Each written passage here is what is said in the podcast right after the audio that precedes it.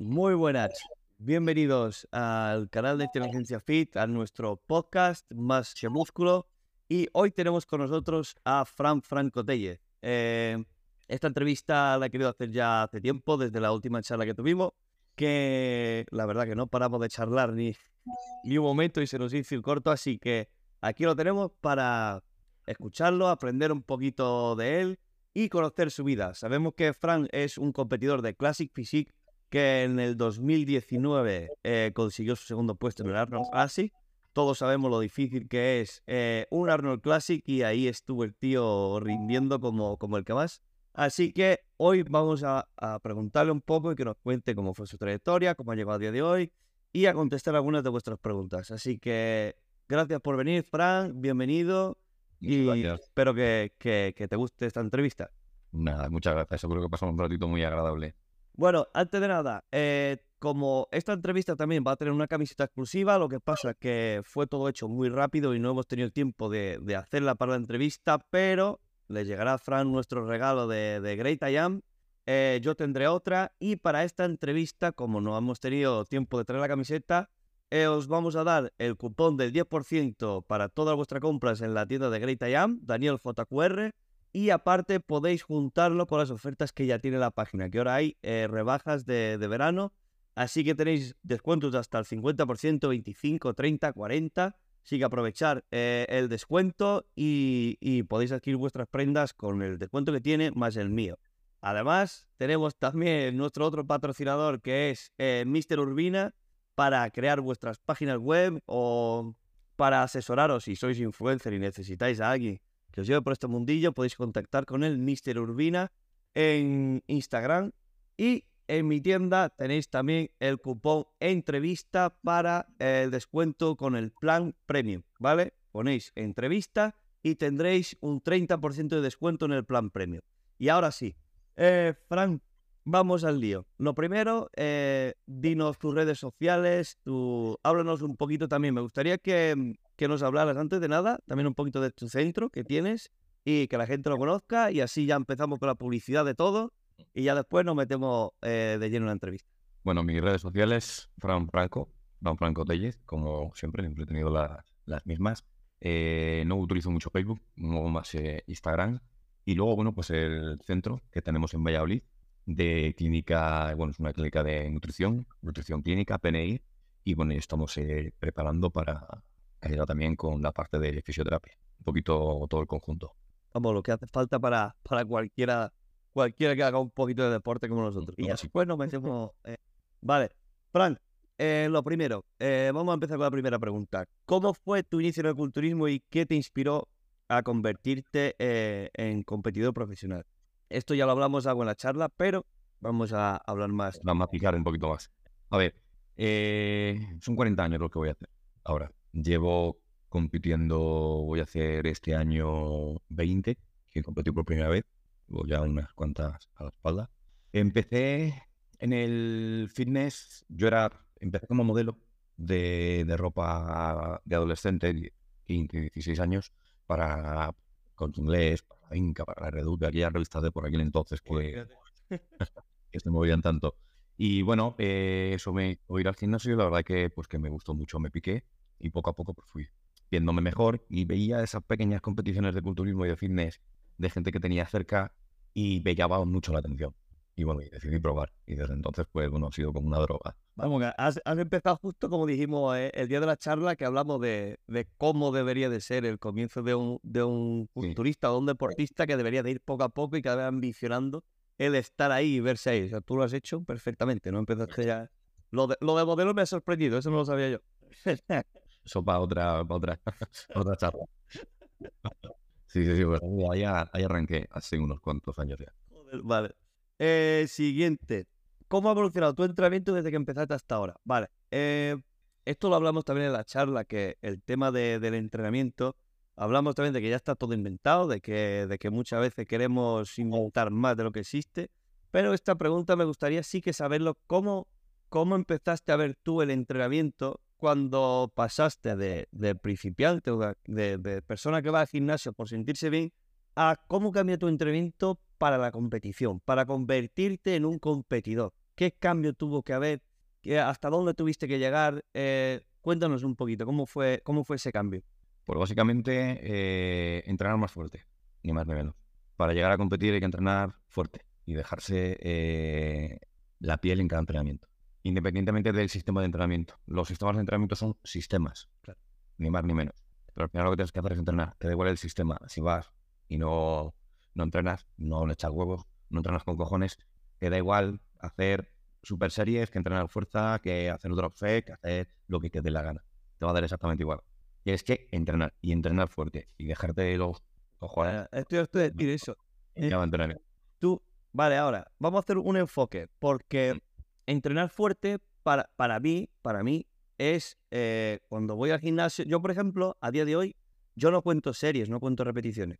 O sea, yo cuando, por ejemplo, en el cuartel, cuando me entra con algún compañero o lo que sea, que viene a entrenar conmigo, me dice, bueno, ¿cuántas, cuántas quedan? Digo, no sé, o sea, no sé. Yo, hay días de, por ejemplo, que voy a entrenar pecho, que yo solo hago dos ejercicios o tres de pecho.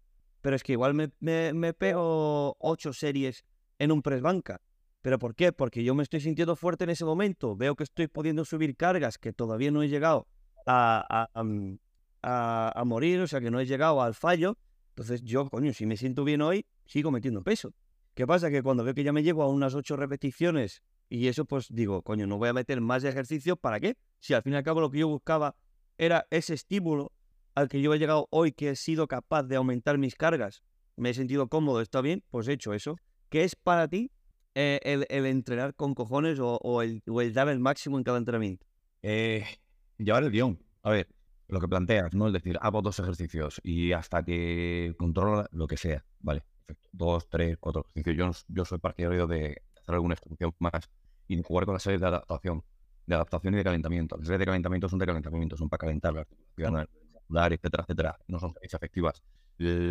las series de adaptación tampoco son series efectivas. Si estamos haciendo ocho repeticiones con un RIR 1 o un RIR 2, estamos dejando una o dos en recámara. Vamos a hacer ocho repeticiones y te digo, eh, una más y la haces, una más y la haces, una más y la haces, una más y la haces, y haces 10 repeticiones, pues entonces no estás entrenando con cojones. Exacto. Entonces, tienes que entrenar con cabeza y saber dónde están tus límites. A mí me gusta entrenar siempre con, con gente, no entrenar solo porque forzarte entrenando solo es complicado. Pero al final es lo que te digo, no se trata del sistema, se trata de entrenar bien. Y si son 8 horas que tienes que hacer, que sean 8, porque no puedes hacer 9, claro. no, prefiero quedarme en 7 que haber podido hacer 17. Claro, eso, eso es lo que yo me refiero. Por ejemplo, lo que tú has dicho de, de, la, de, la aproximación que nos van contando, eso es lo que me pasa a veces cuando, cuando hago eso, eso, esos entrenamientos. Que, que hay, hay, días que sí que es verdad, que, que, que, igual mi carga de trabajo en mi trabajo no ha sido tanta, entonces me, me planto en mi entrenamiento de por la tarde en el que tengo más ganas, tengo más fuerza y puedo ir haciendo eso. Entonces casi nunca digo, hostia, hoy puedo hacer otra más y otra más y no llego a la 8 y no llego a la 8 y no llego al fallo. Entonces se me hace más largo y lo reduzco a dos, tres ejercicios. Pero porque yo no puedo, con la carga de trabajo que tengo, no puedo llegar a hacer mucho ejercicio porque si no es que me consumo entero. Bueno, al final hay que, hay que adaptar el entrenamiento a, tu ritmo de vida y a tu preparación. Eh, al final cuando estás de preparación y tu preparador, tu preparador te dice que tienes que hacer esto, esto y esto, tienes que hacer esto, esto y esto.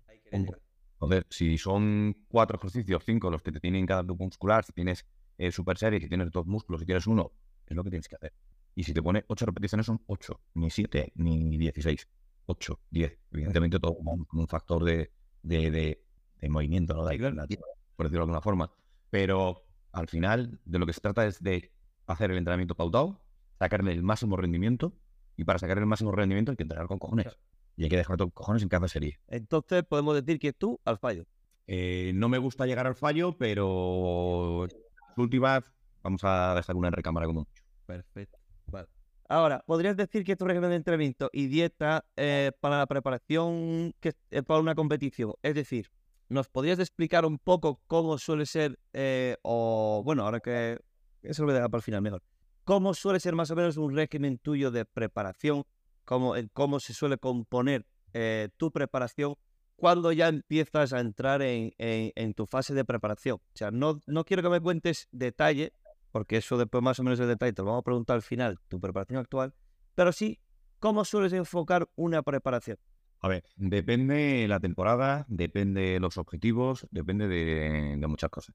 Eh, principalmente suelo hacer un bloque de entre 22 y 16 semanas previas a la competición, donde ya empiezo a, eh, a recortar, por decirlo de alguna forma, independientemente de la fase de volumen que haya hecho. O sea, si puedo hacer más o puede hacer menos. Por ejemplo, en el el Campeonato España del año pasado sí hice una fase de volumen interesante, además me fastidió un poco el estómago.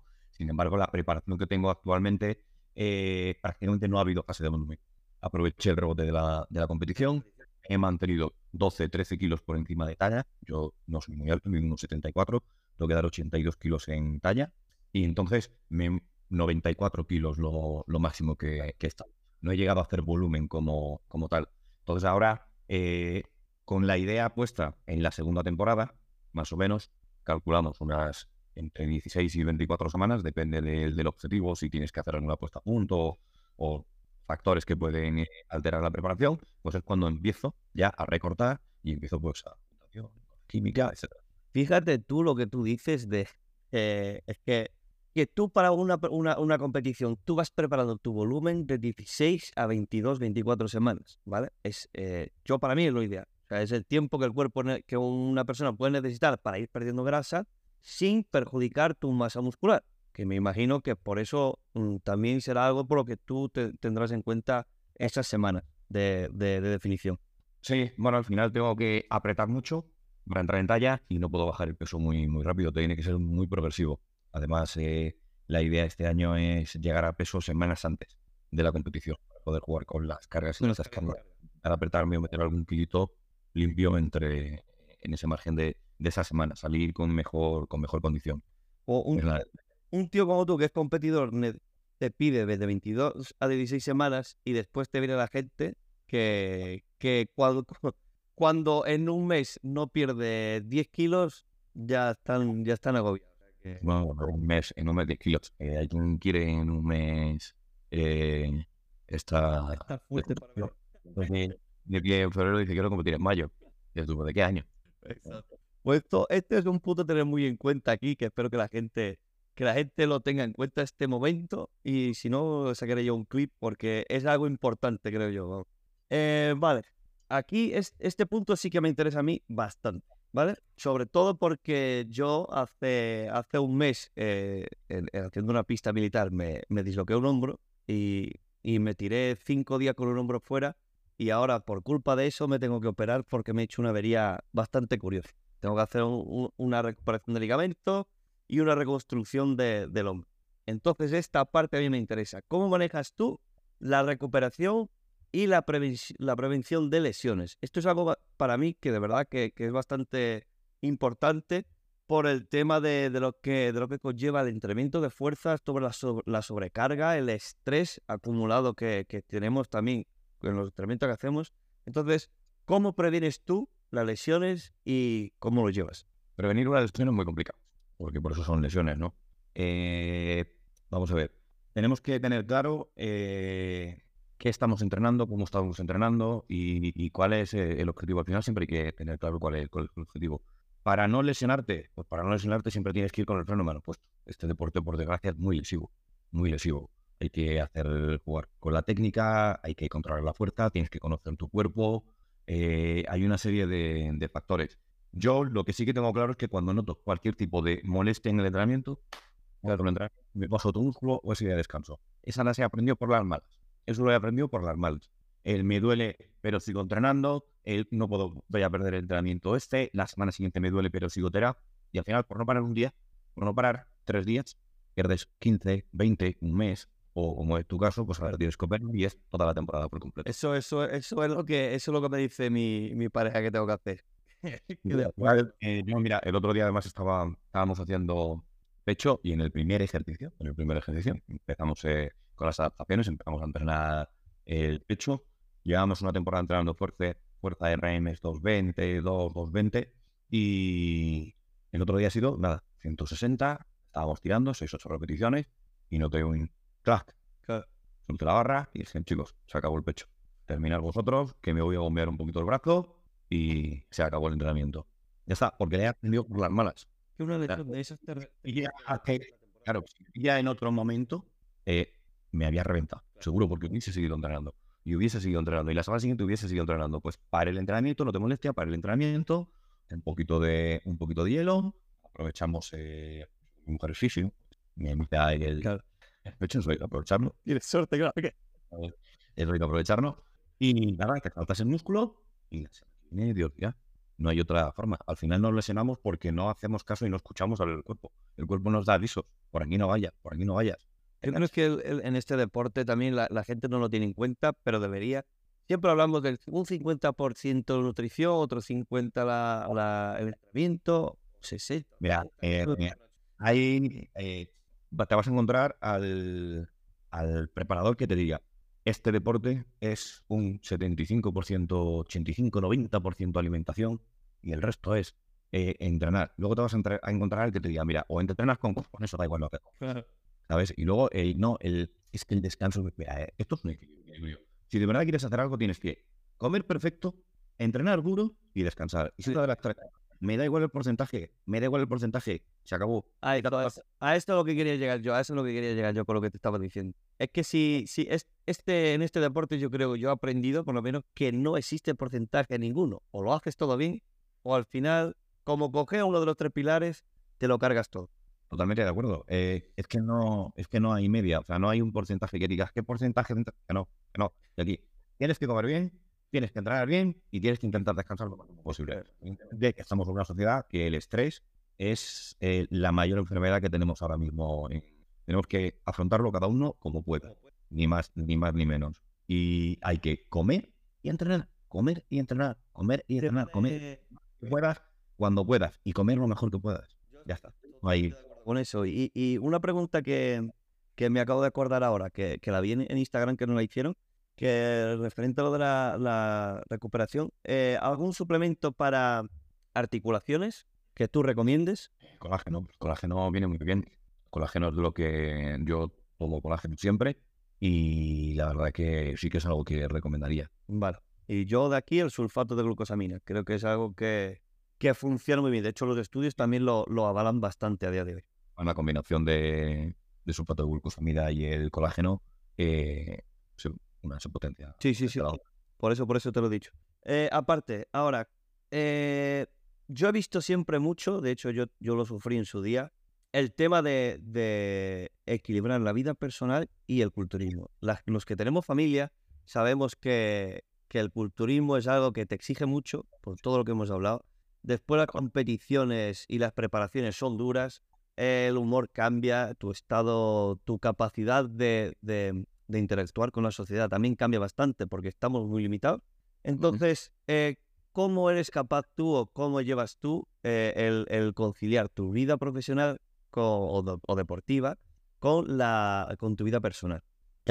La- la- Eh, tú no vas a conciliarlo nunca. Olvídate.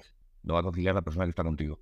Tú vas a entrenar, te metes en... Además, por suerte, por desgracia, nos metemos en nuestras preparaciones mm, y es nosotros, nosotros, nosotros, nosotros, nosotros, nosotros. Y eso lo acaba pagando la persona que tienes al lado, siempre. Evidentemente, aunque los dos seáis fit, los dos seáis super pareja, fit, lo que tú quieras. Siempre hay un momento en el que una persona tiene que, tiene que tirar de la otra. Siempre. Y conciliarlo es muy complicado. Es muy, muy, muy complicado. Tienes que intentar mm, dejar los problemas fuera de casa, soltarlos en el gimnasio y bueno, al final es que también las preparaciones afectan mucho el sistema nervioso, afectan mucho el carácter. Se nota bastante, ¿eh? Sí. Se nota bastante. Para empezar, tu pareja te tiene que haber conocido así y tiene que entenderlo y aceptarlo. Eso. Es duro, sí. Podría, no, es que hay que ser mejor persona, hay que ser que no. Eh, que las preparaciones son muy duras y afectan. Es- eh, Esta pregunta puede parecer ridícula que, que yo la haya hecho, pero es que la hago porque la gente a día de hoy, por el tema de las redes sociales, ve mucho a- al, al influencer, a, a- a los competidores de día de hoy, que siempre están bien, siempre están contentos con su pareja, todo es feliz, todo es dinero, todo es lujo. Eh, pero es que en realidad quiero que la gente entienda que no es todo así, no todo es así. La vida de un competidor, de un culturista, es difícil. Y, llevar esa vida y ser capaz de estar bien aquí es complicado. Y eso es lo que quiero que la gente entienda y, que, vea desde de ti, con tu consejo y tu experiencia, que es complicado realmente, que no todo es lo que te venden en Instagram. A ver, eh, tenemos que partir de la base de que estamos aquí porque queremos. Nadie nos obliga a hacernos. Nadie nos obliga a competir. Nadie nos obliga. Entonces, yo siempre he dicho que si eres capaz de disfrutar del proceso, eh, no compitas. No te digo que dejes haciendo mucho. No te digo que dejes haciendo ni mucho menos. Pero no compitas. No, no compitas porque si es duro, estás más irascible, más agresivo, estás eh, a la que salta. Si encima no disfrutas del proceso, si para ti esas últimas semanas de, dieta necesarias son una tortura, no compitas. Claro, es que puedo pasar por eso. yo no concibo, no entiendo cuando eh, mi preparador me pasa una alimentación o yo como preparador eh, paso un plan, que la gente no lo haga. Porque como yo es Tota Caballero y soy muy disciplinado, pues no concibo que... Entonces, si tienes un problema con, con, la preparación porque no eres capaz de hacerla. Si, si no lo hagas, Estoy totalmente... es obligado a competir. Yo, esa, esa gente que, que, que contrata un preparador, no voy a hablar por mí mismo, que me contrata a mí, que tengo gente, tío, que lleva, lleva conmigo bastante tiempo, tío, bastante tiempo, pero en todo este tiempo nunca, nunca, nunca he sido capaz de llegar a un mes y que lo haya hecho todo bien. O sea, tú contratas a una persona, la estás, le estás pagando te llega un plan, te dice cómo hacer la cosa, que para eso lo has contratado realmente, y cuando lo tienes en tus manos, no eres capaz de hacerlo al 100%, tío. Entonces, ¿qué estás haciendo con tu vida? ¿Para qué pagas eso? Que yo entiendo que algún mes que haya, o que todos los meses, bueno, que haya un fin de semana que tenga un cumpleaños, que tenga algo, no eres competidor, no vas a hacer nada. Ve, hazlo. Siempre lo digo. Pero, tías, que, que de un mes, todos los meses, solamente hagas la mitad, es que no, yo tampoco lo concibo, porque yo no. a nivel, a nivel salud, a nivel fitness, a nivel querer estar mejor, llegar mejor a verano, bien. Que no haces el plan al 100%, bueno, yo con ese tipo de gente ya sé que les toca apretar más porque sé que me van a hacer la mitad. Yo Entonces, esa es mi decisión. Muchas veces intento ya en, el, en lo que sé en el, en el plan compensar esa falta de, de, de, disciplina que tiene esa persona. Pero bueno, en este caso estamos hablando de competidores. El competidor es muy duro competir. Claro. Las últimas son muy duras. Y y yo tengo la gran suerte de trabajar eh, en un trabajo que no es físico, ¿no? O sea, yo vivo, en parte vivo de esto, tengo luego otro, otro negocio, pero tampoco tiene nada que ver con el... No, yo no hago un trabajo físico. Eh, entiendo que hay gente que además pues, trabaja en la construcción, eh, trabaja en el sector de la pintura, trabaja en el sector agrícola, trabaja en una serie de, o incluso en la hostelería, está todo el mundo de pie, todo el día en los servicios, todo el día de pie. Es duro, es duro. Es muy, muy duro. Pero, lo que yo he dicho siempre, competir lo eliges tú. Nadie viene a tu casa, te coge y te dice, mira, tú vas a competir. No, tú eliges competir. Con lo cual, tienes que ser consciente de lo que eso conlleva y de que tú, aparte de competidor, vives. Y aparte hoy, en día, hoy en día el, eh, el 80% de los competidores son culturizados de Instagram. Sí, sí.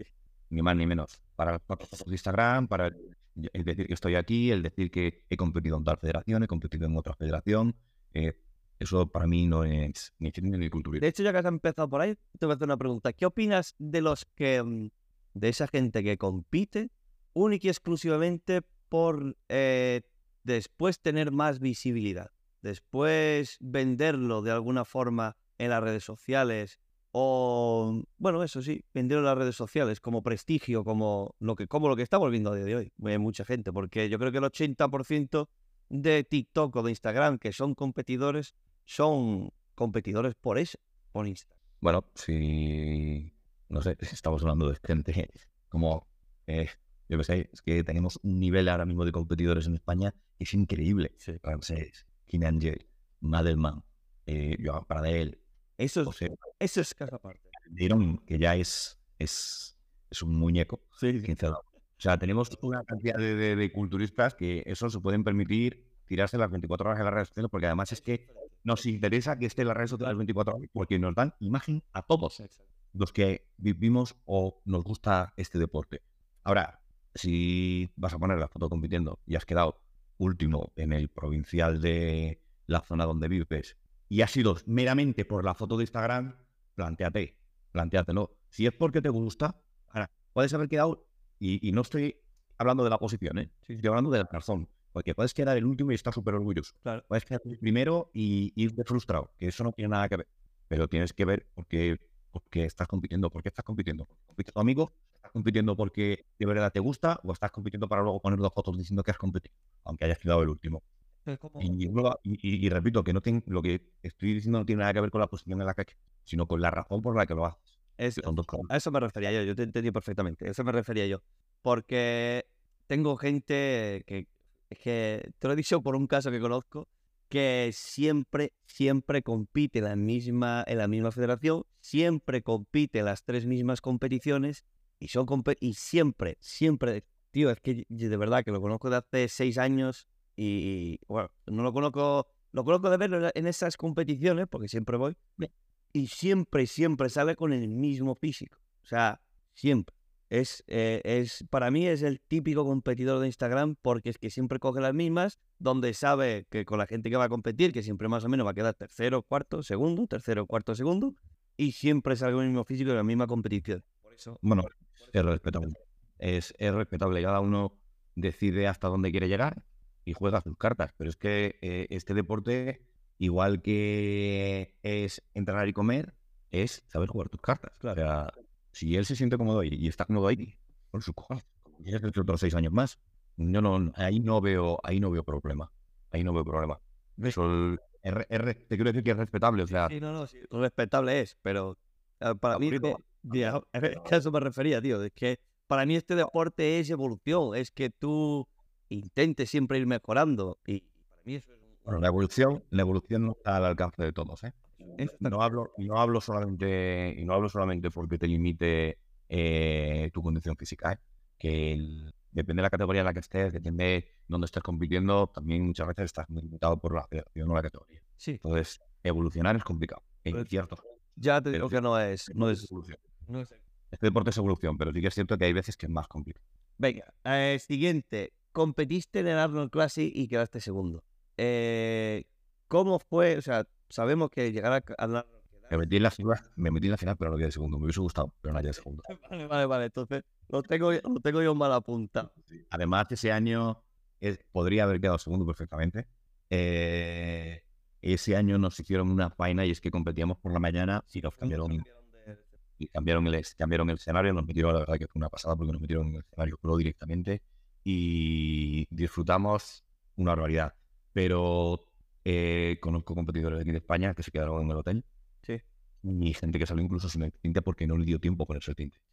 no recuerdo, recuerdo que por aquel entonces estaba con, con Beverly, estábamos en el stand, o con, con este, no estábamos en el, en el stand, estábamos hablando, estaba yo pegándome mi, mi tupper de carga buena de por la mañana, que era la última comida que iba a hacer, porque luego ya tocaba hacer el vacío abdominal y no iba a cargar más. Era, era algo menos de media mañana. Y estaba yo tranquilo comiendo el tupper y pasa un chico corriendo, Fran, Fran, Fran, Fran, que tu categoría está calentando. Si seguimos esta tarde, dijeron, no, que os han cambiado, os han adelantado porque han doblado los escenarios, han ganado tiempo y os han adelantado y salís ahora. Tío, tío, pero... Ah, no me acuerdo que salí, salí dilatado, tuve que entrar al baño, intentaba, intentaba evitar porque lo que había comido ya no, ya no iba a cargar, tenía que cargarlo del estómago, no podía hacer el vacío. Bueno. Pero ¿hasta qué punto una federación puede haceros eso? Porque todos los que organizan los campeonatos saben lo que conlleva el proceso que tiene que A ver, estaba. Mm, fue el último Arnold que se hizo en, en Barcelona. En Barcelona, la verdad que. Bueno, yo creo que fue más que mala organización, mal entendimiento. Parte de un sector, una, una parte de la organización y, y, los, y los atletas. Fue una, una Vale, ¿y cómo es tu preparación para ese para una competición así? ¿Cómo, ¿Cómo la viviste? ¿Cómo, cómo es prepararse para un Arnold Classic y, y ver? Está, oh, yo creo que ha sido la peor preparación de mi vida. vaya, te lo creo que ha sido por ahí, cabrón. Eh, la peor preparación de mi vida. El, yo el año anterior había competido en short con 85 kilos y salía al Arnold con 79. Oh. O sea, terrible. Además, eh, mi peso está entre 82 y 85 y mi peso de competición chulo, por decirlo, muy estético. Sí. Ve que además quisimos apretar tanto que, para aprender, hicimos apretar tanto que salí seco, pero seco como, como, como, una, como una vara de seca de un árbol. O sea, no se me, en condición y queda no se podía discutir. Pero son, creo que tema demasiado líquido, pensamos que es Y las pasé relativamente putas para poder entrar en categoría porque tuve que dar en el pesaje 79 kilos. Entonces, pues, los últimos días, pues, para poder entrar en peso, pues... A base de agua y, pes- agua y pescado. Horrible, horrible. Es que perdí, eh, que perdí 3 centímetros. Ya, ya, ya.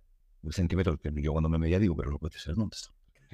Perdiste to- toda la agua que tenía en el cuerpo. Además, además no fue justo en el, en el momento de la competición, porque no así en la, al final cuando cargas, pues sueltas aguas, antibiótico, lo que sea, un de agua, y al final el, el agua de los talones, porque el- no pierdes altura porque sueltes agua. ¿vale? Tú al soltar agua pierdes el agua de los talones, pierdes el- parte del agua de los talones y pierdes también parte del agua intervertebral.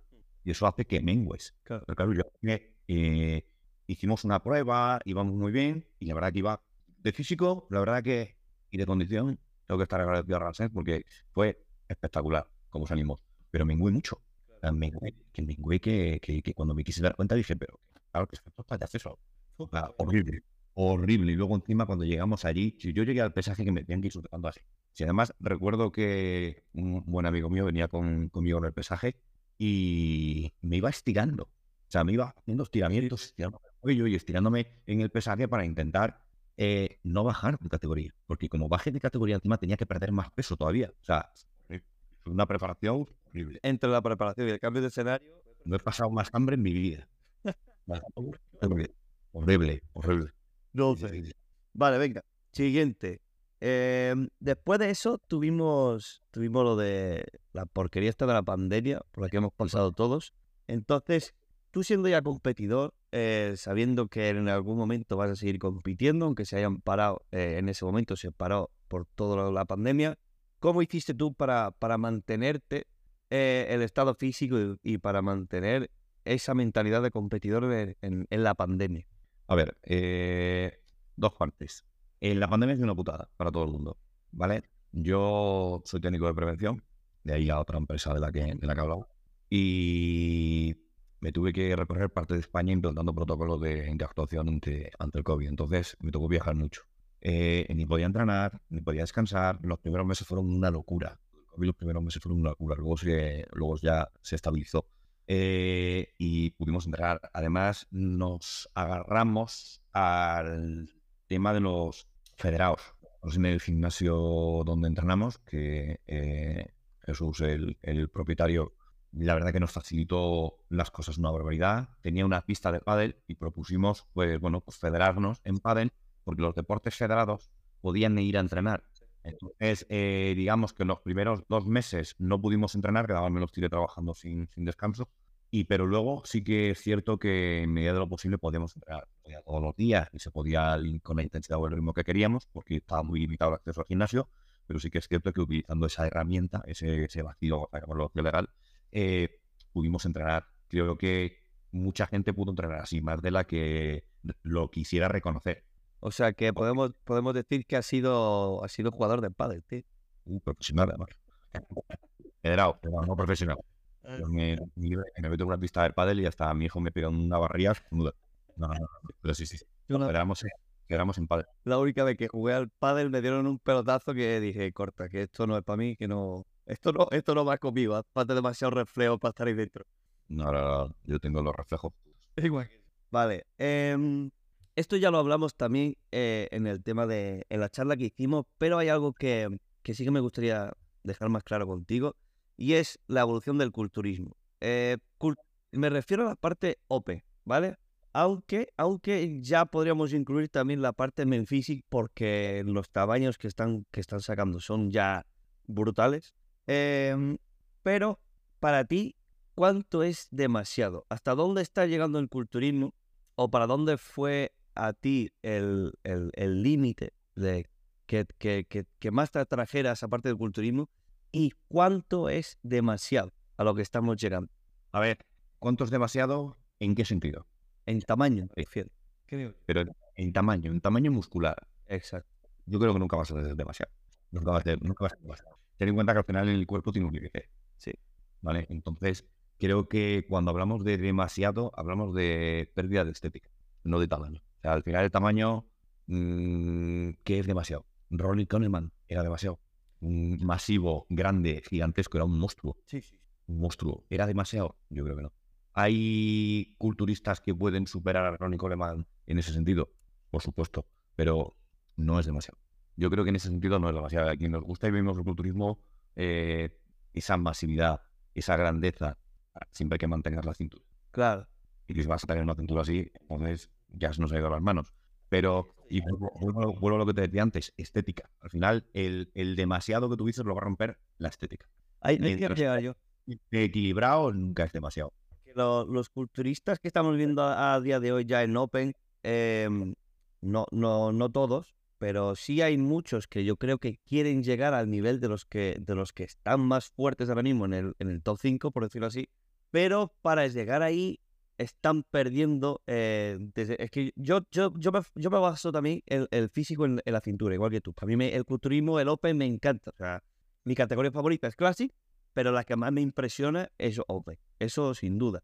Pero en el momento que para mí pierde esa cintura, ya deja de, de impresionarme. ¿Sabes lo que te digo? Entonces estoy viendo muchos culturistas que están intentando llegar a ese top 5 y están perdiendo eh, esa cintura y estamos viendo muchas dilataciones, estamos viendo mucho, eh, mucha descompensación. Entonces, para mí, desde mi punto de vista, eso ya es demasiado. Pero no por el tamaño, sino por la persona en sí. ¿Me entiendes lo que te quiero decir?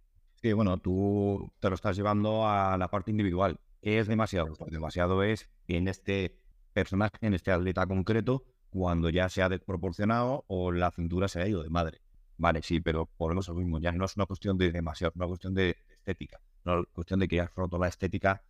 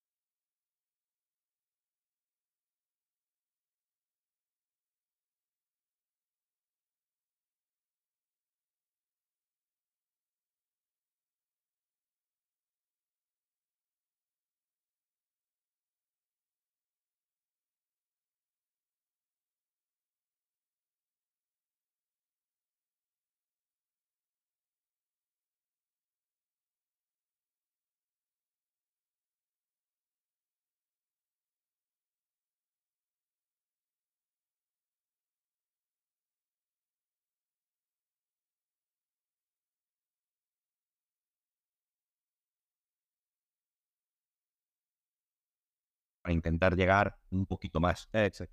Ese es Pero bueno, eso habría que mirarlo individualmente de cada atleta. He visto en este Mr. Olympia hacer automación abdominal. Sí, sí. O sea, a gente que no me lo esperaba. A atletas que no me lo esperaba. O sea, y luego también, pues a quien no te esperas, o al que menos te esperas, que te haga una pose lateral o, o que te haga una expansión de espaldas, una expansión, y cuando gira la cámara, madre mía, qué dilatación. Pero luego, si son capaces de controlar esa dilatación, apretar el estómago y de frente hacer unas poses bien, bueno, no, no. Habría que ver muy bien con cada atleta el dónde pasaría la línea de, de demasiado. No creo que ahora mismo ningún atleta pase esa, a- por lo menos a nivel que hay dilataciones que se están yendo de las manos. Sí. Pero bueno, creo que hay margen de, de mejora y de crecimiento. aún. Pues a, a- a eso, No. a eso, eh, lo evaluamos más o menos igual, entonces. Em, ahora, es las diferentes categorías de, de, de, de culturismo masculino. ¿vale? Hoy, hoy nos vamos a centrar en culturismo masculino. Eh, me gustaría comparar Classic y Main Physique. Para mí ahora creo que son las dos categorías, porque el Open siempre estaba ahí, pero creo que son las dos categorías ahora mismo que más se están viendo, las, do- las dos categorías que más le- la gente se está interesando. Entonces me gustaría que compararas un poco, ya que como hablamos en la charla, estoy viendo cada vez, eh, cada vez más a los, a los physique más grandes. De hecho, el otro día hablé con, con Ramsés, que en, nada la, espalda parece que, es otro, o sea, ha mutado completamente. Y me gustaría que comparases un poco, o como ves tú, eh, la diferencia entre el Classic y el main physique con los físicos que tenemos actualmente en las competiciones profesionales. A ver, son dos estéticas similares, pero diferentes, evidentemente. Y además el, no es eh, como ves una categoría y otra, es que a cada categoría le piden una cosa. ¿sabes? Entonces, eh, esa amplitud clavicular, ese eh, hombro, esa cinturita que te piden en, en mens, muchas veces es muy complicado encontrarla en otras, en otras categorías, porque al final esa gente, esos atletas, no le dan tanta importancia o tanta prioridad a la, a la pierna. Entonces, bueno, ¿Diferencia entre un físico y otro? Pues que yo incluso metería en medio el culturismo clásico. O sea, el- los atletas ahora mismo están jugando entre culturismo clásico, classic physique, mucho más que men físico. O sea, el men físico se está retirando y se está apartando. O sea, la gente ya no... Antes sí veías más gente que salía en mens y salían en classic physique. Y eh, ahora creo que, por lo que estoy viendo últimamente, eh, es más culturismo clásico y clase physique y luego por otro lado mens. Es que son cosas diferentes. Piden, piden físicos, mens y el culturista clásico son físicos totalmente diferentes. No tiene... Te lo he preguntado por eso mismo, porque, porque antes cuando, cuando empezaron estas dos categorías, el Classic y el Main Physique, había gente que incluso competía los dos y que intentaba eh, compaginar el físico de, de uno y otro o se iban saltando. En el momento que estaban muy pasados, pasaban a Classic. Que no llegaban a He Classic. visto, he visto justo antes del, del confinamiento una competición de culturismo, no voy a decir la federación, em, que ganó las tres categorías del mismo, culturismo, mens y clase. Explícame tú eso porque es que, desde mi punto de vista no tiene nada que ver la... la Entonces, que antes jugaban más con ella, más, y la categoría, si el te lo permite, mira, por ejemplo, en el último campeonato de España de la IFB, que ha sido el Albacete, eh, vimos como en la categoría de mens, en la talla media, salieron tres bichos que nada más salir al escenario, eh, pararon la categoría y nos mandaron todos al backstage y les dijeron que se pasaran porque no era su categoría. ¿Sí? Eso no lo vi yo. Eso, eh, que desde mi punto de vista, lo tenían que haber dicho a la mesa. En- o en el escenario, pero bueno, eso ya es cosa de la organización. Ahí no me, no me voy a meter. Eh, a ver, primero tienes que tener muy claro cuál es tu físico. Tienes que tener muy claro dónde eres fuerte. No es lo que a mí me gusta. A mí me gusta el baloncesto, mido 1,74. Va, a ser que no. Y he jugando muchos años al baloncesto, pero va a ser que no. ¿Sabes? Y me gusta y me encanta. Y yo creo que con, la, con el balón soy bueno, pero mido 1,74, volvemos a lo mismo. Claro, tienes que ser muy bueno para destacar ahí. Sí, y de base todavía mereciendo con gente de mi altura.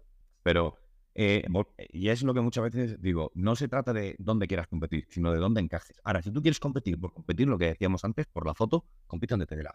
Haz lo que te dé la. Luego lo tienes. Haz lo que te dé la gana. ¿Qué me han dejado último con el físico yo? Vaya, es que no es tu categoría. Ahora, si tú de verdad te gusta este deporte y quieres evolucionar, que es lo que decíamos, que hay que evolucionar, busca donde se ajuste tu físico y donde seas eh, competitivo y explótalo. lucha esa categoría, evoluciona. Cuando mm, esa categoría te pida crecer o pasar a otra, pasa a otra categoría. Te puede costar mucho el Open, pero si eres men's, antes de llegar a Open, que tendrás que eh, seguir un proceso. No es meter un año entrenando pierna y salgo a, Open. Vale, ahora, que me has dicho eso, Fran, me gustaría que, porque es, es, una pregunta que sí que me la han hecho varias veces y la explico todas las que puedo, pero ya que estamos aquí te aprovecho. Eh, dame características básicas para el, el que quiere competir pero no sabe dónde encuadrarse y me gustaría que le dieras una idea básica de decir, mira, pues si tienes estas características, puedes competir aquí, si tienes estas aquí y si tienes estas aquí. A, grandes rasgos, que una persona se vea o se identifique y pueda decir eh, desde, desde un primer momento, vale, ¿hacia dónde voy? ¿Hacia dónde enfoco mi, mi visión eh, final o mi objetivo? Que yo creo que es lo más importante cuando empiezas a competir. Ah, principalmente hay que ver cómo está la piel. Eso es lo, lo principal. Y ver cómo te responde el cuerpo. Mm, es que eso es muy, muy, muy relativo y es muy individual de cada persona. Porque hay gente que tiene una predisposición para generar masa muscular mayor que otra, y gente que tiene una predisposición para perder grasa mayor que otra. Entonces, puedes empezar queriendo ir a una categoría y acabar en otra. Porque es donde encaja tu físico. Evidentemente, si quieres ir a otra, tienes que estar grande. Claro. Tienes que estar grande, tienes que controlar la cintura, tienes que tener unas piernas amplias, tienes que tener una, tienes que tener carne. Tienes que tener carne. Si quieres ir a eh, pues ya sabemos lo que pide. En la mayoría de las categorías Z sí, sí que es cierto que en la NPC, por ejemplo, están saliendo muy grandes. Un, un, mes de la NPC, pues un muscularmente perfectamente de otra, de otra federación, como puede ser un, un, muscularmente en la ICB o, o, en la guava que van por talla peso. En la guava es que como van por peso, por talla, talla peso, que los organizan un poquito así. Es que depende, es que depende de tantos factores. Si eres, si tienes buena amplitud, la cintura estrechita, tira para mens. Si además tienes una buena pierna o entre unas piernas y estás más o menos equilibrado, porque lo que piden en culturismo clásico sobre todo es que estés equilibrado y sequito. Si encima tienes un poquito más de masa muscular, tira para Classic Physics. Es que, hay que ver a la persona. Yo, yo, yo, por ejemplo, cuando me preguntan eso, Estamos hablando a nivel, estamos hablando a nivel empezar, o sea, a grandes rasgos, o sea, no estamos detalles. El que quiere empezar, Claro, yo, yo lo que les quiero recomendar a la gente, porque ya cogí la base después de tantas veces la misma pregunta, yo es, ver si, si eres capaz de verte en un triángulo eh, invertido, puede llegar a ser tu físico, ¿vale? Porque mayoría capular, cintura finita, perfecto. Si además de eso eres capaz de tener un poquito más de pierna, culturismo clásico. Si lo que tú has dicho, si encima de todo eso tienes buena capacidad de ir generando masa muscular, ve probando Classic Physique si en Classic Physique llegas y ya te vas viendo que eres capaz de coger tamaño, de ponerte fuerte, grande, que te va gustando, pues ya tiras para otro. Esas son las, mm, eh, los tips así por encima y de manera rápida que yo les suelo dar a, la gente que me hace, que me hace esta pregunta y más o menos por dónde, por dónde has encaminado tú también la, la, conversación, creo yo. Mm. Pero al final es eh, ver a. Si es que es todo parte del principio de individualidad. Y hay que ver cómo entrena, hay que ver si puedes tener tu físico. Si tú puedes tener un físico increíble para, para cualquier categoría, pero si volvemos a lo que decimos al principio, si no comes bien, no entrenas. O sea, si partimos de la base que estamos hablando de una persona que come bien, que entrena bien, que intenta descansar, que hace las cosas medianamente bien, pues donde su físico le, le deje. Es muy relativo. Es que eh, hoy en día tenemos tantas federaciones en las que se puede competir con similitudes en todas las categorías, pero diferencias que te van a hacer en una, en una federación entrar aquí, en otra federación entrar aquí, en otra federación entrar aquí. O sea, es que es muy, muy, muy relativo. Hoy en día, por suerte, tenemos un gran abanico de, federaciones. Ahora mismo, eh, aparte de la cantidad de federaciones que hay de culturismo natural, que además está creciendo como una cosa que ya al gran uno, porque está fomentando mucho el, deporte en ese, en ese sector, cosa que, que, me alegra. Luego, si quieres a nivel ya un poquito más, más duro, por decirlo de alguna forma, es la IFB, tienes la PCA, que está pegando con fuerza, que viene en Inglaterra y está pegando, está pegando. Eh, la Guava, que está en unos campeonatos muy chulos, dándole mucha importancia al, al atleta. Mm, la NPC, que mira, que Emilio, la verdad que está haciendo algo increíble con, con, con un movimiento, sobre todo en la zona de, Alicante y eso, que en unos campeonatos increíbles.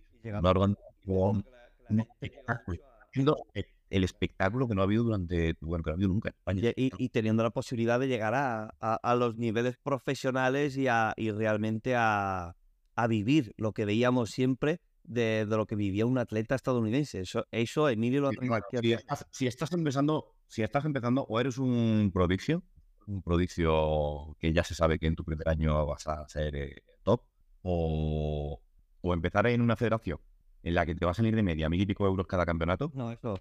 Yo, a la, la, mejores opciones. No, yo la LPC me, me, yo la recomendaría más para alguien que lleva tiempo compitiendo y que tiene una base, que tiene un físico y quiere ir ya por, a por la, la vía más profesional.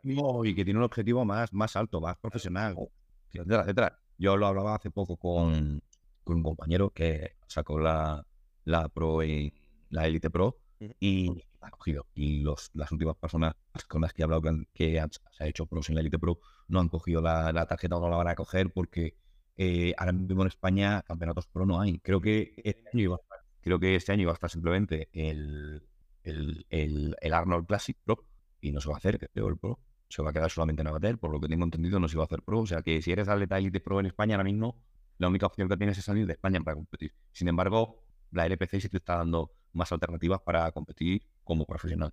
La, es que la, la. Enfrentas a, a, a no, no. palabras mayores. La Elite Pro yo creo que, tal y como lo hicieron, limitó muchísimo al atleta. Tenía, antes teníamos mucha competición aquí en España, que, pero porque tenían el, el, monopolio, por así decirlo. Pero el momento que se hizo lo que se hizo, limitó muchísimo. Bueno, una, hubo una separación de ligas, así lo, así lo creyeron conveniente. Y bueno, desde mi punto de vista, ni bien ni mal. O sea, a ver, hay que adaptarse. O sea, las cosas vienen como vienen y hay que adaptarse a lo que es. Yo, por ejemplo, a mí me gusta mucho la IFB para competir. Me gusta mucho. La he mamado desde hace 20 años. Me gusta mucho. No descarto ninguna federación. He hecho pinitos para otras federaciones, pero yo sobre todo me siento cómodo en la, en la IFB. Depende, pero es que para gustos colores. Pero es que este año, por ejemplo, me gustaría preparar el Arnold, que tengo la puñetera espina esa clavada. Quiero preparar el Arnold, quiero preparar el Mister, el Mister Universo, quiero preparar algún internacional fuera de España. Me gustaría muchísimo eh, poder probar suerte con el, con el Mundial. Sí. Pero tampoco descarto entre medias un campeonato de la Guava, un campeonato de la LPC, un campeonato de la PCA. Hoy en día podemos, tenemos, podemos. Antes no, no se podía. Ahora... Eso, eso, fue algo que hablamos en la, en la, otra, en la otra charla y, y que decíamos eso, que, que puedes tener un, un, campeonato final objetivo y por el camino ir eh, probando, probándote en otras, en otras federaciones que para ti no sean tan importantes, pero que al fin y al cabo vas a competir, te vas viendo, vas haciendo pruebas, disfrutar. Competir, competir es muy duro, como hemos dicho, y es muy caro. Claro. Es muy duro y muy caro. Amortiza al máximo esa inversión, porque eh, mmm, es que el lunes, cuando acaba el campeonato, te tienes que ir a trabajar, o tienes que seguir estudiando, tienes que volver a trabajar, tienes que volver a tu vida normal, a tu vida eh, diaria. No, o vives de esto, con los dedos de la mano, vives de esto, o intenta sacarle el máximo partido posible, sacar la máxima rentabilidad a la inversión que vas a hacer. Eh, ya no en los campeonatos, eh, eh, cualquier persona, un preparador, un preparador en condiciones por menos de 75 euros, hoy en día es complicado encontrarlo. Es complicado encontrarlo. Y aparte lo que es lo que hablamos siempre, Frank, disfruta. Que la gente, yo creo que eso es lo que más, lo que más se le olvida, es lo que más pierde, y es que quieren tanto estar bien, quiere tanto, no sé, mmm, la fama. Pero bueno, eso va implícito, es lo que, es lo que decíamos antes, va implícito. Es, si no disfrutas, ¿para qué lo haces? Claro. Tienes que disfrutar. O sea, yo siempre digo que parto de la base de que me gusta este deporte, que me gusta esta disciplina, que disfruto del proceso. Por ejemplo, el Campeonato Español del año pasado para mí ha sido una preparación maravillosa. Dios mío, dio un día 8 o 9 horas. Hasta el día anterior de la competición ha sido increíble las cosas iban saliendo, iban funcionando. Bien, perfecto. Eh, he intentado disfrutar de ella al máximo. También es cierto que el trío mío pequeño ya es mayor, ya tengo otra, ya es, es diferente. Pero es disfrutar del proceso y amortizarlo al máximo posible. O sea, yo voy a tener una inversión por una preparación, una pasta, como para encima estar en el campeonato así, muerto asco, en el que estáis, mires, me he hecho tres fotos, que nada, y pensando, nada más que seis semanas antes de competir, en la caja de filipinos que tengo en el armario, me lo miro todos los días abro el armario y la miro siete veces. Así es, tío, así es. Ver, entonces, tiene, hay, que, hay que ser consciente de, de, de, de, que esto lo elegimos nosotros. Y dónde se mete cada uno. Yo no te gusta, el problema es que yo siempre digo lo mismo. eh, tenemos, además, tenemos un, ejemplo, ¿no? Que ahora lo que tenemos son muchos Juan Faro. O, o mucha gente que quiere ser Juan Faro, pero nadie sabe lo que Juan Faro ha pasado para llegar ahí. Claro. El proceso, los años de competición, los años de esfuerzo, los años de trabajo, los años de picar y picar y picar y picar. Solamente han visto el resultado. Y que no paró tampoco, ¿eh? Juan Faro fue un tío que empezó el Menfisic y el tío iba a todas, ¿eh? El tío... Bueno, independientemente de eso ya hace su tiempo. Y si le preguntas ahora es de que competir, que no, no, es muy duro. Es muy duro. Pero que. Pero eh, no no, no, no, pero volvemos a lo mismo. Es un tío que pica, Sí, sí, sí, sí, sí, sí. pica y ha tenido un resultado. Vale. La gente ahora. Yo veo chavales en el gimnasio que tienen todo el equipo, que van a entrenar que parecen Power Rangers, con todas las protecciones del mundo, habidas y por haber. eh, con las rodilleras, las tobilleras, los guantes, las coderas, el no sé qué, el cinto, las... Bueno, bueno, bueno, bueno. Todo, todo, todo, todo, todo, todo, todo. Que llevan eh, a otro con el móvil grabándole en todos los ejercicios, haciendo no sé qué, para ponerlo en Instagram, para poner en el vídeo, y se olvida, ¿sabes de qué se olvida? De entrenar. De entrenar. Y hay dos horas de gimnasio preparando el press para hacer dos series de press, para grabarlas, para luego tirarse dos horas editando el vídeo. para- No lo entiendo. No lo entiendo. Yo- eso es lo que estábamos hablando antes. Eso es lo que hablábamos antes de la gente. Que yo, yo, la verdad, yo tampoco lo entiendo. Mira que yo, yo eh, sí que hago este trabajo más de, de difusión, de todo, pero cuando voy a entrenar, entreno. Y- y- y- y lo hago, de verdad que yo entreno porque me gusta y si a día de hoy no he competido ha sido porque he tenido muchos problemas, mi trabajo tampoco me ha ido nunca. Y cada vez que he intentado hacerme una preparación, eh, yo creo que alguien tiene un muñeco vudú mío que, que cada vez que yo quiero hacer algo está allí pinchando y todo me sale mal, pero de verdad. Circunstancias. Algún día te contaré, pero se- una vez se me salió ardiendo hasta la casa, Frank. Empecé una preparación y se me salió ardiendo la casa, o sea que no, no te cuento más. Ah, pero de- de- no va a venir nunca conmigo un campeonato, no te pase. Iré, iré, iré de la, la verdad. No, no, no, pero bueno, eh, tienes que disfrutar del proceso, te tiene que gustar. Y por muy duro que sea, tienes que sacar eh, un beneficio, eh, vamos a decir, psicológico, un beneficio mental, de paz, de todo el proceso, por muy duro que sea. Si no lo vives, no lo disfrutas y simplemente es un, un sacrificio, un esfuerzo, un tal... Vamos a ver, que me asomo a la ventana, veo en la construcción al hombre en el andamio, que nosotros estamos aquí en Valladolid, que en invierno hace, bueno, que, que tengas a los pingüinos haciendo hogueras para calentarse. Eso es duro. Levantarse a las 3 de la mañana para montarse en un andamio es duro. Tú no te haces. Eso, es suelo Es duro, por supuesto que es duro, pero lo eliges tú. No, Es, mm, no sé, alegra el carácter. Si te, tanto te afecta, dedícate a otra cosa. Yo No lo hagas. totalmente de acuerdo contigo. Fran, que se nos va el tiempo como yo ya pensaba. Así que hemos hecho ya una hora. Te voy a pedir un poquito más para contestar a un par de preguntas que tenemos aquí de la gente y cuando quieras ya cortamos, ¿vale? Y lo dejamos ya eh, una charla que yo espero que vengas más veces aquí a- al podcast y al canal y que podamos eh, charlar eh, más a menudo. Pero vamos a las preguntas últimas. Te voy a contestar una que nos han hecho aquí por el directo. ¿A quién prefieres, Ramón Dino o Cebón? ¿Por quién apostarías? Eh, el Ramondino viene pegando fuerte, pero necesita todavía meter mucha carne para poder ganar a...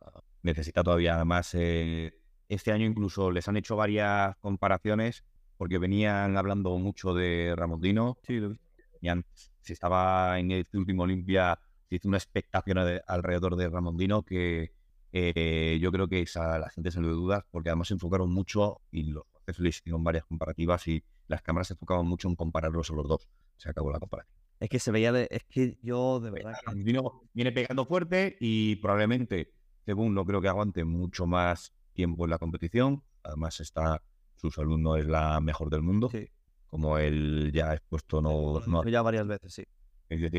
Y probablemente eh, este igual sea el último año de competición a ese nivel de, de boom.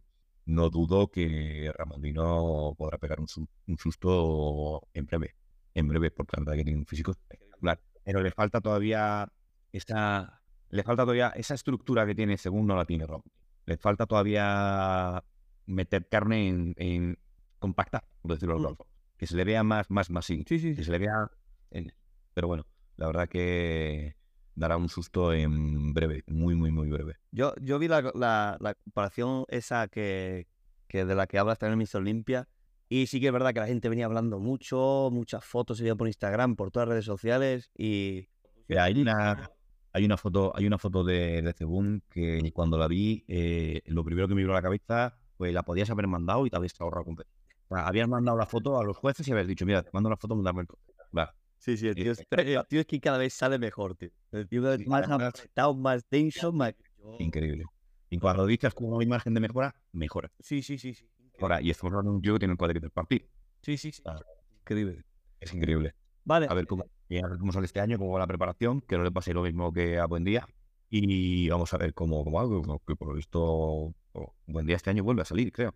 Sí, yo creo que Pues, también lo he visto, lo he visto, visto viendo en su, en su, en sus redes y todo. y Yo creo que, que este año lo veremos. Lo que no sé si iba a probar en Classic Physics. He, leído yo por ahí. A tanto, no, a tanto no he visto yo, tanto no he visto, no, no me da el tiempo para ver tanto, pero sí que he visto que creo que este año va a salir. Y ojalá. Sí, sí, sí. Eh, vale, siguiente. En el, hablando de la evolución que hablábamos antes, en, en la categoría de Men Physics, en Buen Día y en los actuales de Physics, ahí se ve mucho la evolución de los. Ahí se ve bastante la evolución. De hecho, es algo que hemos hablado siempre. Yo te he dicho siempre, digo, cada vez que hemos hablado te lo he dicho, digo, el, el Memphis para mí cada vez se está acercando más, o yo no sé si es al classic o al culturismo, a- al culturismo por, por derecho, porque es que cada vez son más grandes. O sea, la, la- la foto que yo he visto, por ejemplo, la de Ramsés, que estuve hablando con él el otro día, hostia, el, el, el, el- cambio que ha pegado desde la última competición a ahora, sobre todo su espalda, es... Y ¿sabes? Está metido, además está metido ahí ahora mismo a, a full. A full, ya sabéis que se tiene una buena amistad como, Sí, sí. como hermanos. Eh, está centrado, o sea, si no consigue el pase a Olimpia en el próximo campeonato, lo conseguirá en el siguiente. Pero vamos, no, no dudo que no hará la guerra en el Olimpia, pero estoy, vamos, 100% seguro. Y además muy cabezón, tío, siempre lo ha sido. Desde que lo conozco, siempre lo ha sido. Vale, venga, siguiente. Eh, tengo, me han hecho otra pregunta aquí ahora mismo en, en Instagram si, sobre, sobre mm, eh, Joan. ¿Qué opinas de, de cómo salió la última vez, de lo que esperaba la gente de él en el Mister Olympia? Que, que yo desde mi punto de vista... En eh, Olimpia y en Pro. en el Pro, eh, en el Pro, en el Pro, perdón. Desde mi punto de vista, la gente esperaba demasiado, porque yo creo que no sabían a dónde se, se, se iba realmente a competir. Eh, pero, ¿qué opinas tú de lo que viste, de cómo salió y de lo que de las expectativas que tenía la gente, que mucha, mucha gente creía que iba a ganar realmente? ¿eh? No. El- los, los que pensaban que iban a ganar, que iba a ganar, son los super seguidos, estos seguidores que tiene de toda la vida. Esos, pero da igual, San Isidro de Galicia siempre le van a poner ganador. Claro. Pero porque esa gente le adora. Eh, le adore. Sí, sí, sí, sí. Un 10% de su genética. O- un 10% me cojo. Ojalá. ¿Ves dos diablos Vale. Ojalá. Esa predisposición. Sí, sí. Vamos a ver, tengo dos lecturas del Empro, ¿vale? Dos lecturas. Una positiva y una menos positiva, no negativa, ¿vale? Menos positiva. Eh, estamos hablando de un tío que en dos años de culturismo, dos años, se ha hecho profesional, ¿vale? Y ha quedado séptimo en un campeonato internacional donde hay gente que probablemente quede muy arriba en el Olimpia. Eh, y y una, una, una, una- un inciso. Se hizo profesional en su segunda competición. Bueno, pero independientemente de su primer año de competición, su primer año de competición, me da igual que sea la primera que la quinta. Su primer año de competición o sea. hizo profesional. O sea, estamos hablando de un tío con un físico espectacular, espectacular, que tiene una predisposición eh, y, un, un- y una genética increíble, ¿vale? Eso es una lectura muy positiva. Vale, ahora le toca partirse los cuernos con atletas, ¿vale? Y yo hablo a nivel nacional, como es Josema, ¿vale? Josema son 21 lo que tiene, Sí, sí, sí. ¿vale? No 26, como creo que son 26 lo que tiene Joan. Eh, si me equivoco, corregirme, por favor. No, yo, yo no lo sé tampoco, eh, pero creo que, que yo anda sobre los 26, también 24, 26 y. y Bueno, como una a- 20. aproximadamente. aproximadamente. Eh, sí que es cierto que yo, antes de la competición, además sigo a los dos, me encanta, me encanta, pero yo, mm, José me ha mantenido un perfil bajo, entrenas, cabeza, cabeza, y quizás eh, Joan ha hecho más función de influencer que de culturista, las semanas previas de la competición. No se puede estar centrado en una competición y estar en una entrevista, viajando no sé dónde, estando no sé qué, estando no sé cuánto, ahora otra entrevista, ahora una red social, acá me entrevisto con no sé quién, ahora, eh, que lo hace perfecto, ¿eh? Sí, sí, sí, el tío se vende. Ya, ya, y, y, y, y ha salido espectacular en la competición. Pero creo que tiene capacidad para llegar muy alto. Seguro lo va a conseguir, porque estoy seguro que lo va a conseguir. Seguro que lo va a conseguir. Lo que tarde va a depender del tiempo que invierta en centrarse en eso. Porque lo tiene todo, ¿viste? Lo tiene todo, lo tiene todo. Pero bueno, sí que le viene ahora uno o dos atletas por detrás pisándole fuerte y se va a tener que concentrar más en el entrenamiento y menos en redes sociales. Si quiere llegar alto en el culturismo en un tiempo corto, porque llegará seguro. Sí, sí, va a llegar, va a llegar. Sí que la El- el- lo, que tarde, lo que tarde en llegar, lo que tarde en llegar va a ir predeterminado de, mm, de cómo maneje las redes sociales, pero vamos a lo mismo. Él no vive del culturismo, vive de las redes sociales, que es que la gente, no, es que un chasco, un fiasco, una decepción, los cojones, una decepción. Firmaba yo por conseguir lo que ha conseguido él ahora mismo. Una decepción, cojones. Te aplaudo. Ahora es un Sí. Estoy totalmente de acuerdo. Yo, vamos, yo sí, sí. Ahora, ahora es lo que, ahora es lo que te, lo que te digo. Eh, el- lectura menos positiva. Pues bueno, quizás eh, tu trabajo en redes sociales, que es de lo que comes, de lo que vives y lo que tienes que fomentar, está limitando o frenando a la hora de poder dar ese máximo que puedes dar. Pero vamos, él lo ha demostrado cada vez que lo ha, que ha querido demostrarlo eh, y creo que esa sería la lectura menos, menos positiva, pero no negativa. Ahí todos lo mismo. Sí.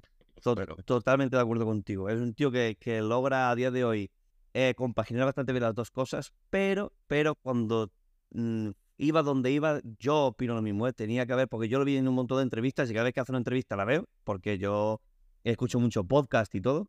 Eh, y, y sí que es verdad que estuvo muy activo, demasiado movimiento demasiado activo, sí. para creo. centrarse en lo que se tenía que centrar y a lo que le venía, que era su primera competición profesional. Y, pero bueno, escúchame, que al final salió con un físico increíble. Hombre, oye, que vamos a ver, que eh, yo firmaba. Firmaba, pero vamos, firmaba con, con, con, con, con mi alma. Desde luego. Vale. Eh, es, que, es que le adoro. O sea, nada, es que vamos a ir adelantando porque al final tú y yo nos tiramos aquí tres horas hablando, Frank. queda hasta, por favor. Vale, el siguiente. eh, tu objetivo, vale, vamos a, a- a hacerlo un poco más corto. Eh, conceptos básicos. Palabras, eh, vamos a hacerlo más básico y más, más cortito. Las respuestas, ¿vale? Preparación actual y tú, ¿cuál es tu objetivo eh, principal de, de- de tu, de, tu, de tu idea de volver a competir ahora mismo? Tu objetivo principal y en qué se enfoca y cómo se basa tu preparación eh, de ahora. Objetivo principal, segunda temporada, los campeonatos internacionales que me cuadren en el calendario. e intentar eh, hacer cuatro o cinco campeonatos en la segunda temporada. Partir con el Arnold, Mister Universo. Intentar, como dije antes, eh, optar al campeonato del mundo. Y entre medias, el campeonato internacional que, que me cuadre. Fuese con otra federación no descartó algún viaje a Inglaterra con la PCA o algo así, que allí en Inglaterra está saliendo eh, muy bien esa, esa federación. Y están muy guay los campeonatos de Inglaterra, porque yo eh, lo- los, los sigo mucho también y a mí me, me están gustando bastante los campeonatos que está haciendo la allí. ¿eh? Sí, la verdad que sí. ¿Y cómo estás enfocando tu preparación actualmente? Pues eh, empecé a recortar ya alimentación, empecé a cerrar la boca ya hace unas semanas y a bajar de peso. Empecé en 94 y la preparación y voy a kilo por semana bajando. Así que Vale. Eh, esto ya lo hemos dicho, tu, tu, tu preparador eh, hasta el día de hoy ha sido Ramsés, que, que eso ya, ya lo hemos hablado al principio, que hiciste un gran trabajo desde mi punto de vista. bueno, estuve al campeonato de España del año pasado y hicimos un ritmo. sí. a pesar de la distancia, ¿no? Porque él está en Miami, lo que pasa es que bueno, hablamos muchos, ya te digo, somos como, como hermanos, tenemos amistad desde hace muchos años, pero bueno, sí que es cierto que eh, la distancia se nota.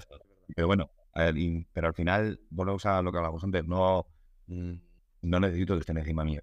No es como un competidor amateur que empieza ahora.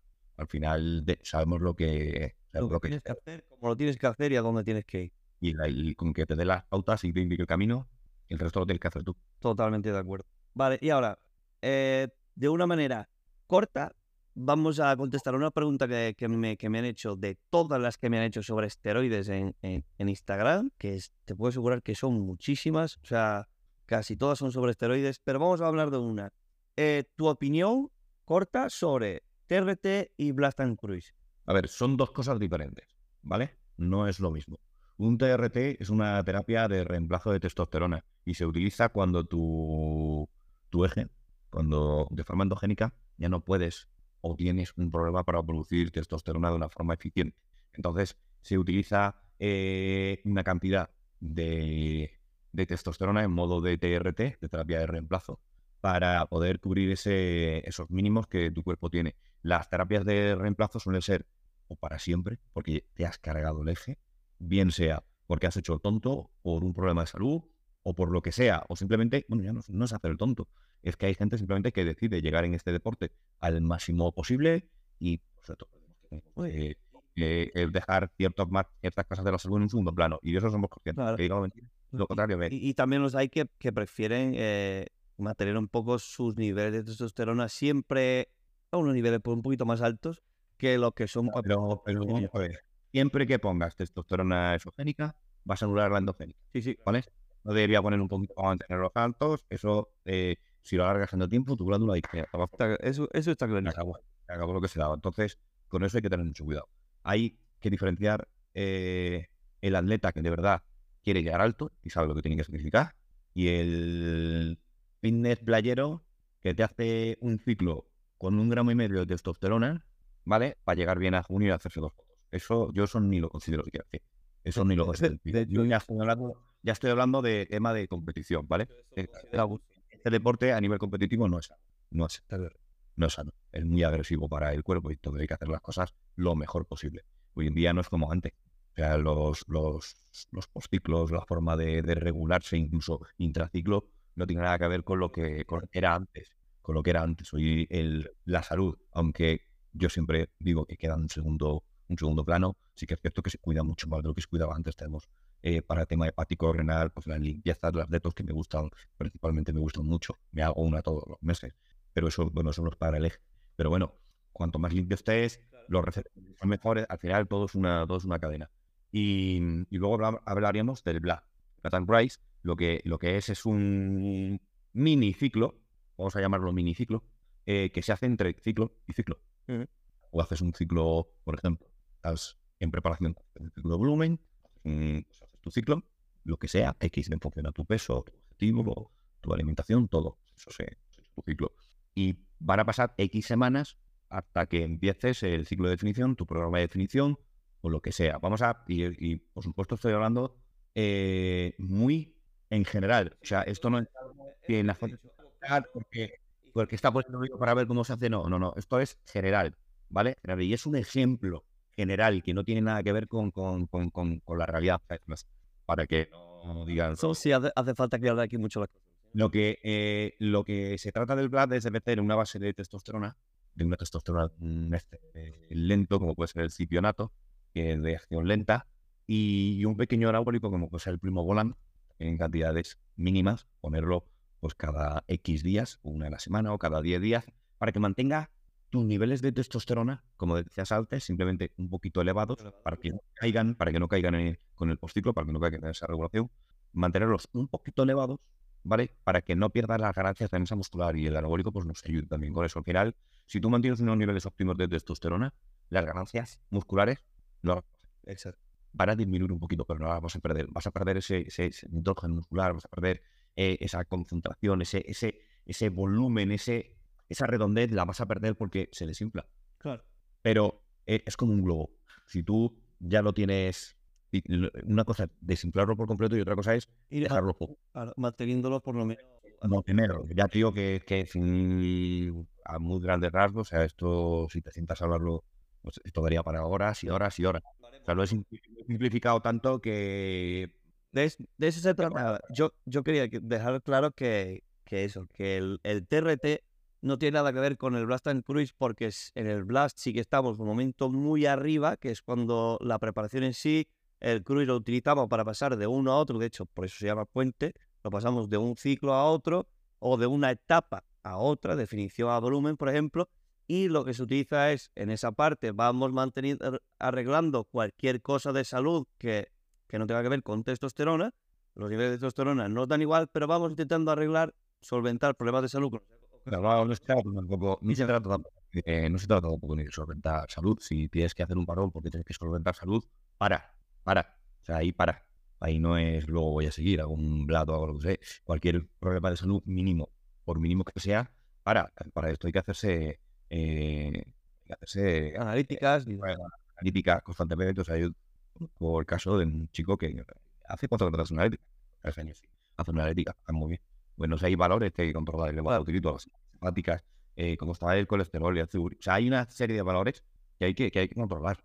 Y ya no solamente hacer una analítica normal, una analítica completa, y hormonal y con todo su... O sea, eso, eh, de, este tema vamos a, a, dejar un poquito de lado porque me gustaría tener una charla contigo y con, y con, alguien más y hablaríamos un poquito sobre todo, todas estas dudas que hay sobre esteroides, todo sobre analíticas, sobre lo que hay que, que mirarse bien la salud y todo, porque es algo que, que, interesa mucho a la gente y aunque no hablemos de cantidades ni, ni de ciclos por derecho, pero sí que la gente tenga una idea de dónde se está metiendo y de qué va todo esto. Eso bueno, sería, sería, más hablar de, de, de, que la gente por lo menos eh, sepa por dónde van los tiros. Exacto. Que aquí son que los, se piensan que los orales son caramelos, son golosinas y los toman como que. Sí.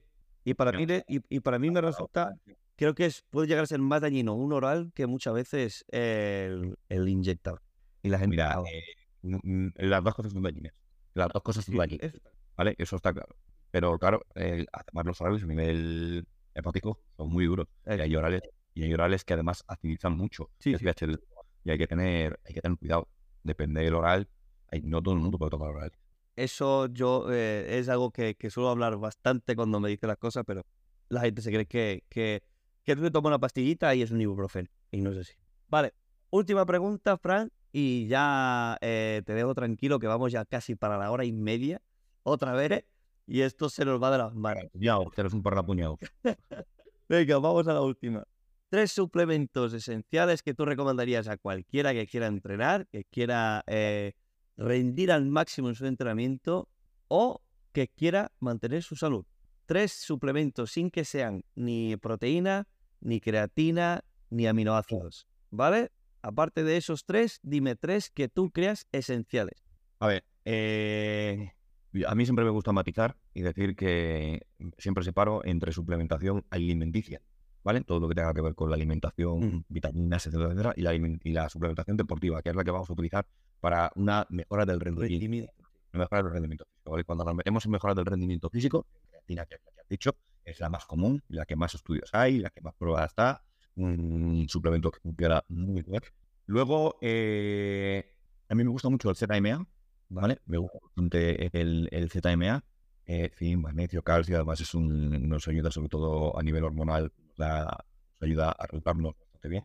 Eh, metería un preentreno, depende la, temporada en la que estés, eh, y un intraentreno. La gente, por regla general, deja muy desatendido el, la hidratación el entrenamiento y además una hidratación que nos aporte eh, sales minerales, que nos aporte un aminoácido, etc. Espera, entra un poco más en detalle. ¿Cómo sería para ti un intraentreno y qué podría componer un preentreno? Y ya con esto finalizamos. Mira, eh, preentreno, L-carnitina, claro, vamos a poner en pastillas, L-carnitina, eh, sinefrina y cafeína. Además, la sinestrina y la cafeína trabajan en sinergia, ¿vale? Para activar la sinestrina necesitas cafeína. Eh, incluso dejando fuera la L-carnitina, ¿vale? Por ejemplo, en invierno, pero ya metido más en verano, metido más para verano, metería la L-carnitina con la sinestrina y la cafeína. Y de intraentreno, eh, depende de cuando tomes la creatina, la podrías tomar intraentreno también, aunque hay gente que la toma después, gente que la toma antes, gente que la toma durante el entrenamiento, depende. Eh, metería MAPS o BCAs, si pueden ser MAPS, mejor. Al final la gente va también al, al precio. Y sal, un poquito de sal, una pizquita de sal en el agua con los, con los maps o con los BCAs y si pudiesen meter algún intraentreno que ya estuviese preparado, mejor, si no, pues una cicloestrina, un, algo así, para, para meter medio de entrenamiento. Eso, lo de la sal, eh, lo de la sal era, es algo que yo hacía antes bastante, eh, ahora, ahora ya no tanto porque, bueno, no, no, ya te digo, no, mi, mis entrenamientos no son tan fuertes como eran antes porque no, por, por mi vida, no, no, no puede ser. Pero cuando sí que entrenaba bastante sí que, que la sal la metía y la gente se quedaba flipada. Digo, vamos a ver, si, si la sal para, para darte el aporte de, de, de, de minerales es lo que... No, no, la la sal es vital. Además, de cuando te levantas, por la noche sudas, te levantas, echas tu primera caminada, estás mirando sales, estás mirando Oh. minerales, mirando etcétera, etcétera. Además, cometemos el error de tirar mucho, no todo el mundo, pero cometemos mucho el error de tirar de agua mineral. Sí. El agua mineral viene desmineralizada. El agua, el agua tiene X minerales y cuando pasa el proceso de embotellado la desmineralizan. ¿vale? Entonces, da sed. Por eso mucha gente, de hecho en mi trabajo se hace mucho y es cuando, pues como tenemos las marchas y tenemos todo, el tema de tú hidratarte solamente con agua no es suficiente. Y eso quiero que quede claro a mucha gente, que hidratarte solo con agua no es... Hidratan los minerales, no el agua. Exacto. Entonces, si el agua es de mineralización débil y además es baja en sodio y baja en no sé cuál, bueno, es, es estar bebiendo agua, pero en realidad no te estás hidratando como deberías. No digo que no te hidrates, digo que no te, no te vas a hidratar como deberías, teniendo en cuenta que estás en un esfuerzo físico, estás sudando y, y necesitas una hidratación. Y si ya, y, y si ya le quitas la sal a la- la- Ya esto era de, de, de antaño. Más, hoy en día incluso en las, en las cargas y en las competiciones la gente sabe que tiene que utilizar sal. un poquito de sal porque al final para poder mantener el, el, cutánea esa redondez, pues depende, carga que hacer o depende el- el cómo estés en ese momento, la sal es importante. Yo no quito la sal, Exacto. Pues, Fran, eh, creo que lo vamos a dejar por aquí hoy, eh, porque al final se nos hace un podcast de dos horas como el otro otra vez. Y vamos a hacer una serie de capítulos. al final, escúchame, vamos a, a- a crear una serie como Netflix y lo vamos a ir, lo vamos a ir repartiendo aquí en el canal. Eh, quiero darte las gracias por venir. eh, una vez más, me ha encantado hablar contigo. eh, vamos a seguir en contacto. Yo te voy a estar siguiendo seguro, sí o sí. Y espero verte más por aquí. Que ya sabes que puedes contar conmigo para lo que te haga falta. Espero que a los espectadores les haya gustado.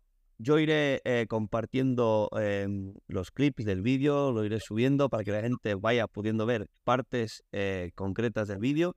Y nada, agradecerte por estar aquí y espero que tengas mucha suerte en tus competiciones, que no se te haga muy pesada esta preparación. Y gracias, solamente una vez más y ya sabes, cuando lo necesites, por aquí estoy. Muchísimas gracias, Fran. Un saludo y nos vemos pronto.